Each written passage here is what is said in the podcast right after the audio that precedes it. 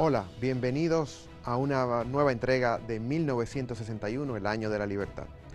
En esta ocasión vamos a escuchar el relato del historiador Amaury Pérez sobre la ideología racista que Trujillo inoculó en el Estado y la nación dominicana. Con él vamos a comprender esencialmente qué fue lo que propició la llamada masacre del año 1937, sus causas, cómo se desarrolló y las nefastas consecuencias que tuvo sobre el cuerpo social dominicano y sobre la región del Caribe también en particular. Con el historiador vamos a comprender un poquito cómo las herencias del pasado aún sobreviven en nuestra cultura política y en la práctica de nuestras instituciones. Escuchemos al historiador Amaury Pérez.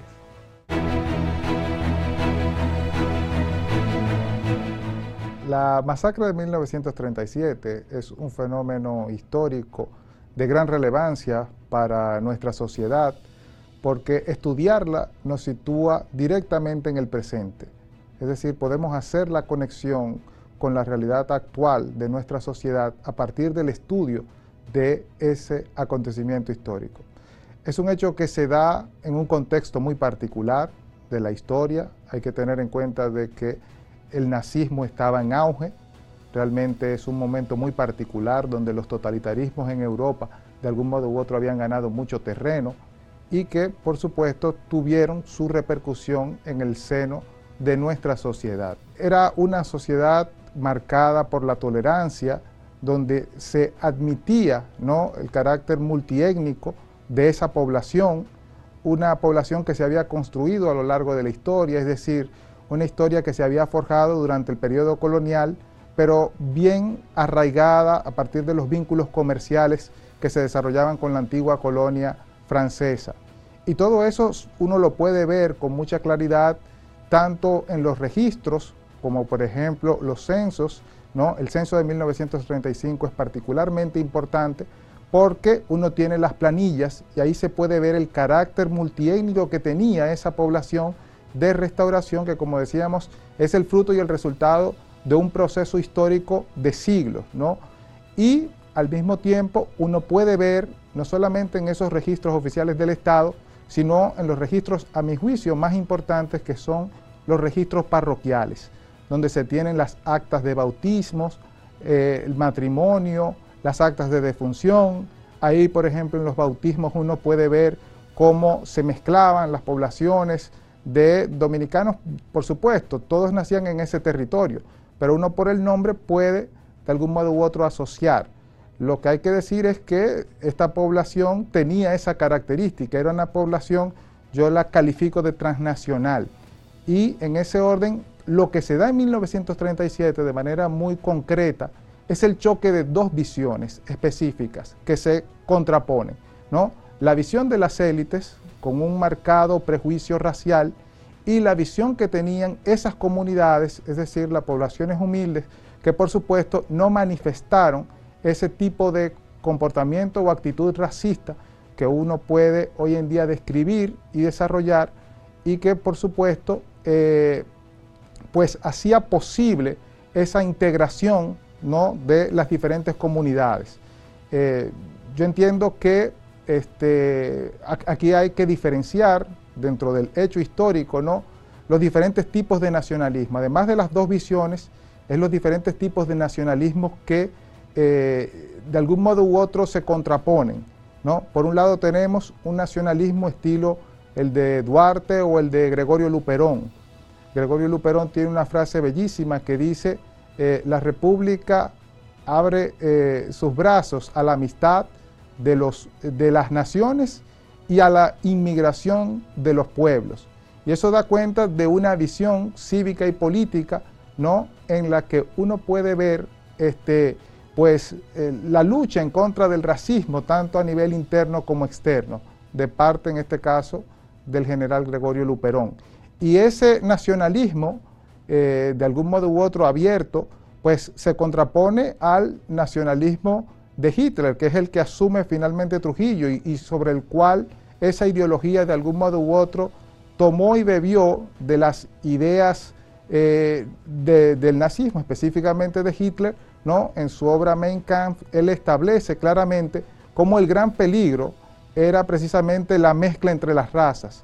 Y en Hitler se puede ver ¿no? con mucha claridad cómo él dice, si algo de lucidez tuve yo, fue haber abrazado el nacionalismo. Entonces, todo aquel que se reivindica de esa ideología, ¿no? es una corriente ideológica, pues por supuesto tiene que tener, eh, poner atención porque puede estar reivindicando el nacionalismo de Hitler. Entonces hay que diferenciar los diferentes tipos de nacionalismo, pero no hay duda de que ese nacionalismo de Hitler, pues precisamente con, el hecho que él marcaba y explicaba la, virtud en este caso de la pureza de raza, él, comparaba dos poblaciones y a nosotros nos toca muy directamente. Él decía, fíjense como por ejemplo en América del Norte este, las poblaciones no se mezclaron y por eso alcanzaron grados de desarrollo, porque esa es de algún modo u otro su visión, y por supuesto él lo comparaba o lo contraponía a las poblaciones de América del Sur, que por supuesto tienen un origen latino y no germánico, y que por supuesto tenían tendencia o tradición hacia la mezcla. Y en ese orden, lo que uno ve finalmente dentro del trujillismo, y ahí entramos a lo que tiene que ver con la parte del racismo como tal, es ese temor a la mezcla, ¿no? entre las poblaciones. Es decir, que ese es en, el fondo ¿no? la causa que explica, a mi juicio, ¿no? lo que se produjo en 1937. El crimen de masas comienza el día 28 de septiembre. Pues abarcó múltiples localidades ¿no? Eh, de la región fronteriza. Eh, Prismar destaca más de 60 lugares en donde tiene lugar el crimen.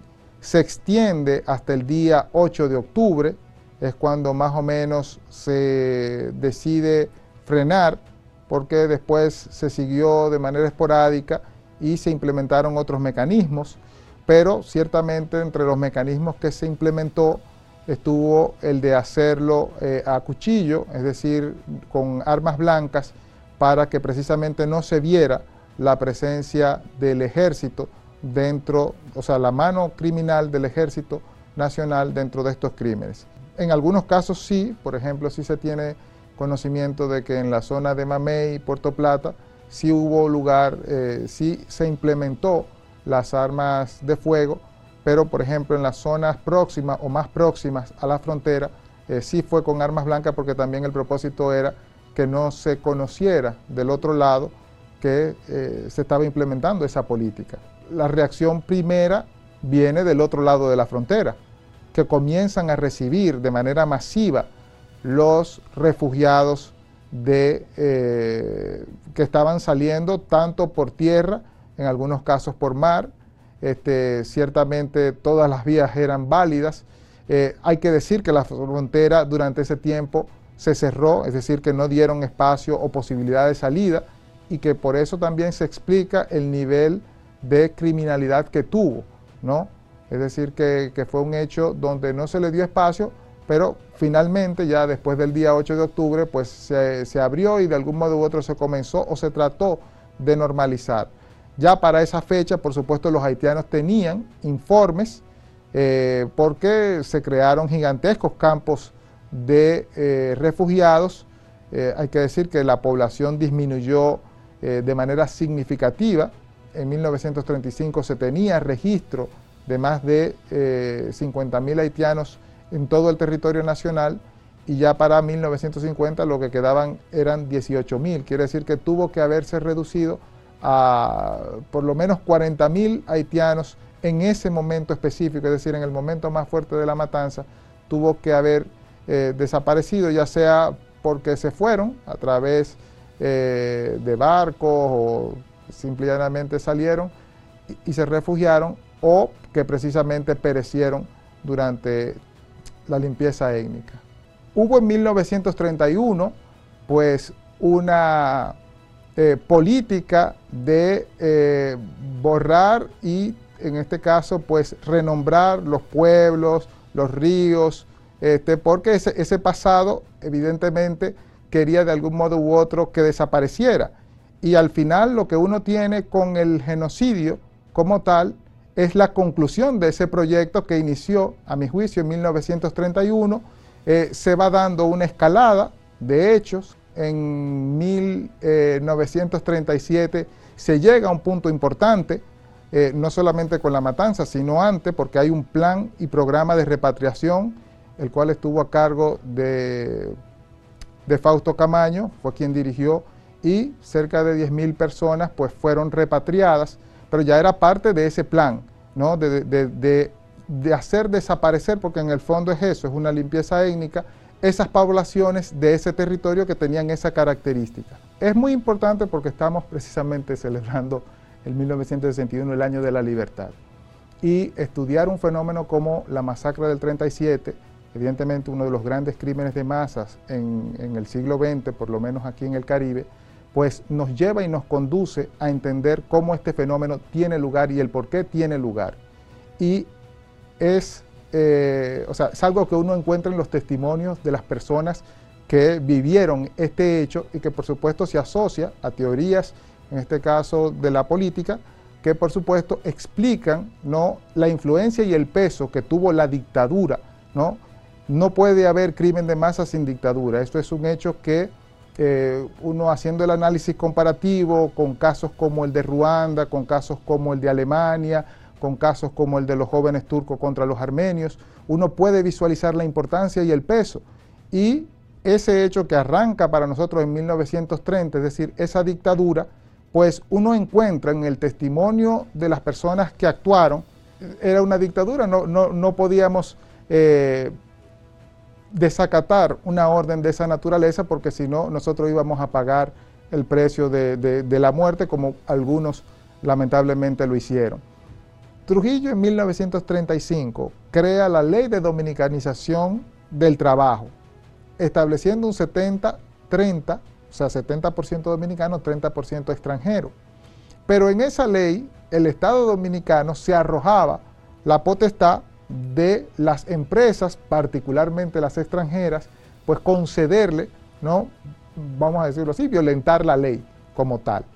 Y por supuesto, cuando se lleva a cabo el crimen, el crimen está muy focalizado en la región fronteriza, ¿no? porque esa era la población y específicamente el territorio que Trujillo quería limpiar de presencia haitiana. Por eso decíamos que eh, el crimen finalmente es lo que culmina la obra del programa de dominicanización de la frontera, que era erradicar a los haitianos o la presencia haitiana, elementos culturales dentro de ese territorio.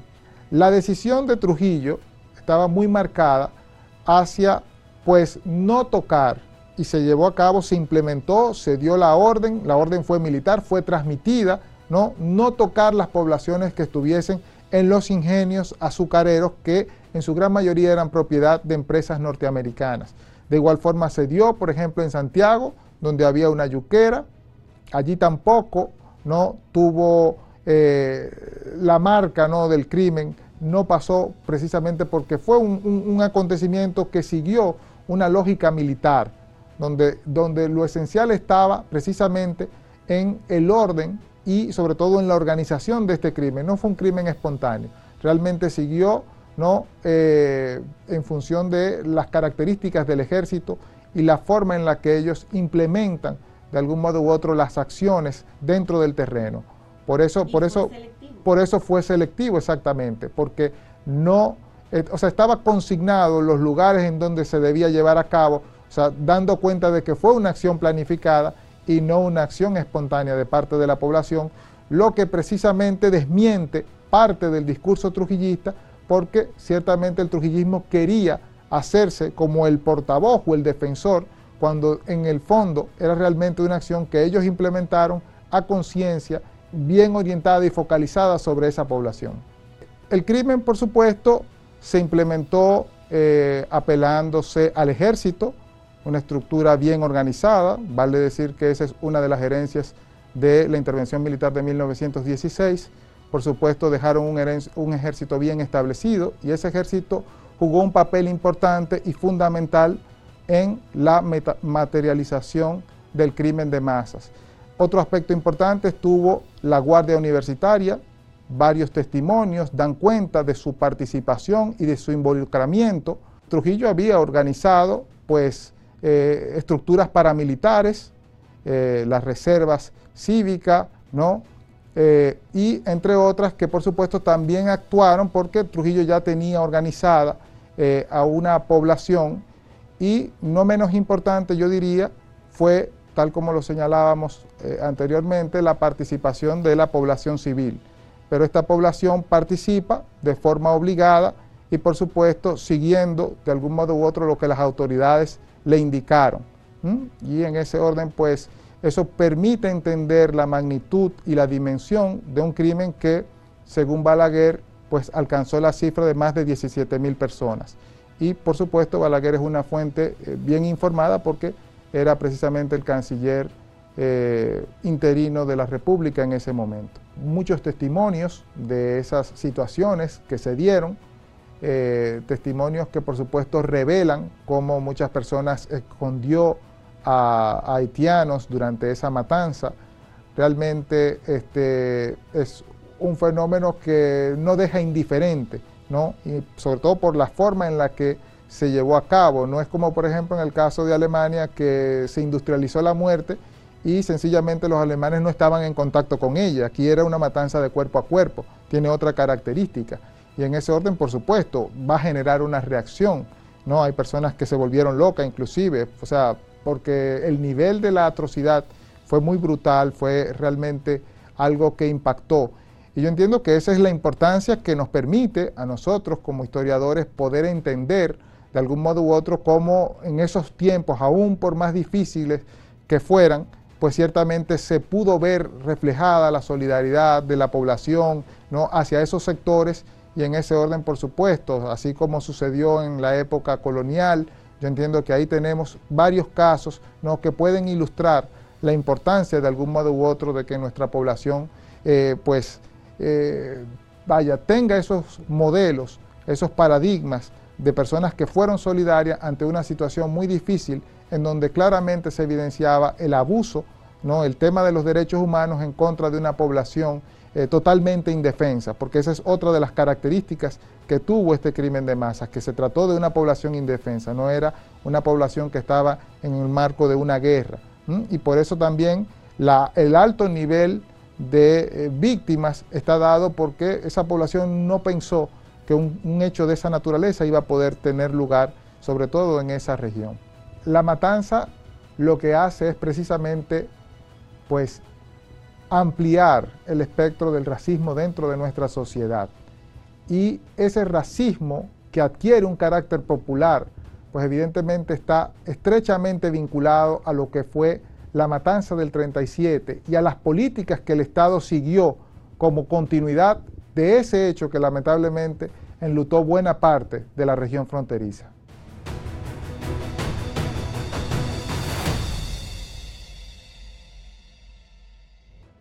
En la historia de los pueblos, la memoria lo es todo.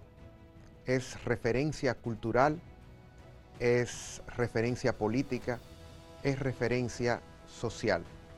Por eso la importancia de que la memoria histórica sea el sustento desde el cual se fije la trayectoria de una nación, se anime el presente, se edifiquen sus instituciones, se rigen sus normas.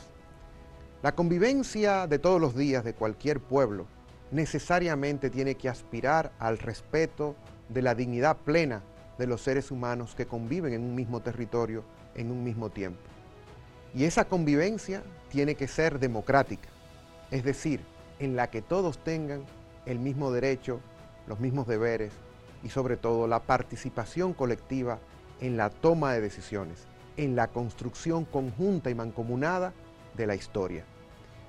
En 1961, el año de la libertad, es un proyecto que precisamente busca rescatar de la memoria histórica su actualidad, su función cívica, su relación con el presente, para que las actuales generaciones de dominicanos y las que puedan venir después puedan comprender de dónde venimos, dónde nos encontramos y a partir de ahí corregir los entuertos que deban ser corregidos para iniciar o reiniciar, mejor dicho, o darle continuidad a los procesos políticos hasta que República Dominicana llegue a una plena democracia.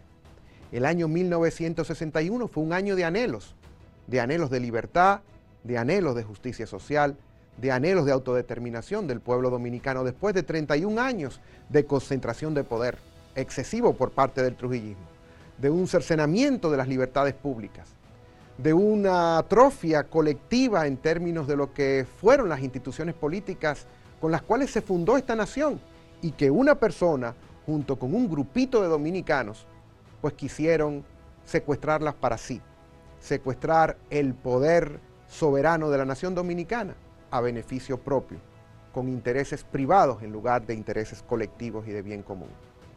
Por eso 1961 ha estado todo este tiempo en este proyecto tratando de promover esa memoria histórica, utilizarla como una especie de material didáctico para que podamos identificar los autoritarismos del presente.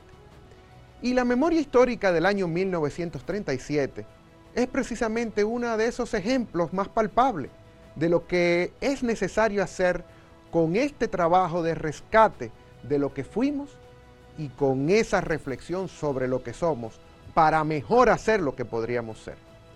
Nuestra República Dominicana hoy vive reminiscencias de toda esa política de discriminación racial con las cuales Trujillo fundó su aparato político, su concepto y marco ideológico de acción y sobre todo con esa política de discriminación y de odio, trató de dividir a los humildes de la tierra para poder mejor gobernar eh, sus formas autoritarias eh, durante los 31 años en que se mantuvo en el poder de este país.